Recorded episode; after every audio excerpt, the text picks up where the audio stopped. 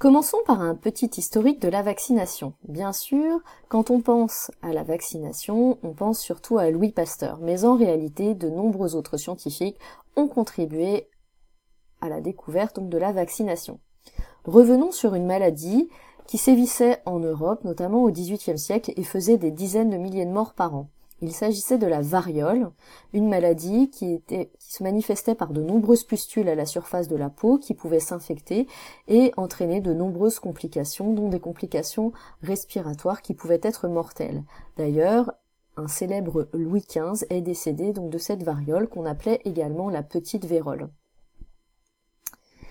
En réalité, c'est les Chinois qui ont commencé la variolisation euh, dès le XVIIIe siècle en injectant un petit peu de variole à d'autres êtres humains. Évidemment, il y a eu beaucoup euh, d'échecs, mais l'idée étant qu'en injectant un petit peu de cette variole, ils allaient être protégés contre cette, euh, cette maladie.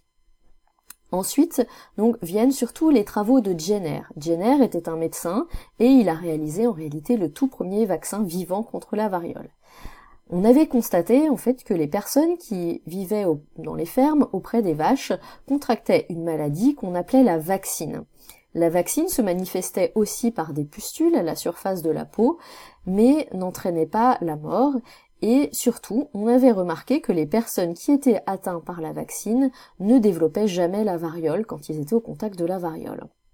Donc l'idée euh, de Jenner a été de prélever dans le bras d'une vachère euh, qui s'appelait Sarah Nelms, un peu de pu, qui contenait donc de la vaccine, et de l'injecter à James Phillips, un jeune garçon, en vue de le protéger contre la variole. Et c'est ce qui s'est passé. En injectant un petit peu de pu de la vachère, il a constaté qu'au contact de la variole, l'enfant n'a jamais contracté la maladie. Il s'agit donc de la toute première vaccination qui vient donc de ce nom de la vaccine, la forme bovine de la variole. Dès, cette époque, dès 1827, des, illustrations dans les journaux montraient déjà le scepticisme de la population face à cette, euh, à cette vaccination. Ensuite vient le célèbre Louis Pasteur. Alors Louis Pasteur a travaillé sur de nombreux animaux, dont des poules au départ, puis après des moutons, etc. Et il a montré en fait une atténuation de la virulence euh, de, bactéries au cours des générations successives. Lors d'une première expérience, il a injecté donc des bactéries dans euh, des poules. Ces poules sont mortes au bout de deux jours. Lors d'une seconde expérience, en fait, il a utilisé donc des cultures de bactéries qui avaient été vieillies en fait pendant plusieurs semaines et on pense qu'au cours de ces semaines, en fait, la virulence a diminué. Il a injecté ces bactéries à des poules ici. Ces poules, en fait, ont survécu euh, et donc euh, n'ont pas été affectées par, euh, par cette bactérie.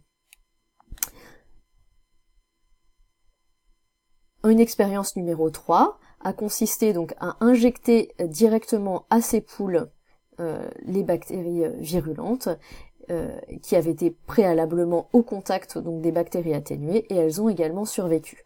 Donc ici, il a en quelque sorte donc réalisé la vaccination, c'est-à-dire qu'en ayant mis en contact une première fois en fait les poules avec l'agent pathogène, elles se sont euh, retrouvées euh, protégées contre cet agent pathogène. Alors Pasteur est surtout connu pour son vaccin contre la rage. Alors, euh, durant le mois de mai et du mois de juin 1885, on lui a amené deux patients malades de la rage, chez qui les symptômes étaient déjà déclarés, et Louis Pasteur a tenté de leur injecter le vaccin. Sans succès, les deux personnes sont mortes de la maladie les jours suivants. Mais le 6 juillet de cette même année, il reçoit un berger alsacien de 9 ans qui s'appelle Joseph Meister, qui a été mordu par un chien supposé enragé depuis deux jours plus tôt. À son arrivée, l'enfant ne présente aucun symptôme. Louis Pasteur hésite à le traiter, mais finit par lui inoculer son vaccin, donc constitué euh, d'un vaccin tué euh, contre, contre la rage. Il a en tout reçu 13 piqûres de virus atténués, contenant à chaque fois une souche de plus en plus virulente en l'espace de 10 jours. Et il n'a pas développé la maladie. Alors en réalité, c'est grâce à la spécificité de la rage, qui a une très très forte, euh, très longue période d'incubation, qui a permis en fait à Pasteur de le protéger euh, de, de la maladie.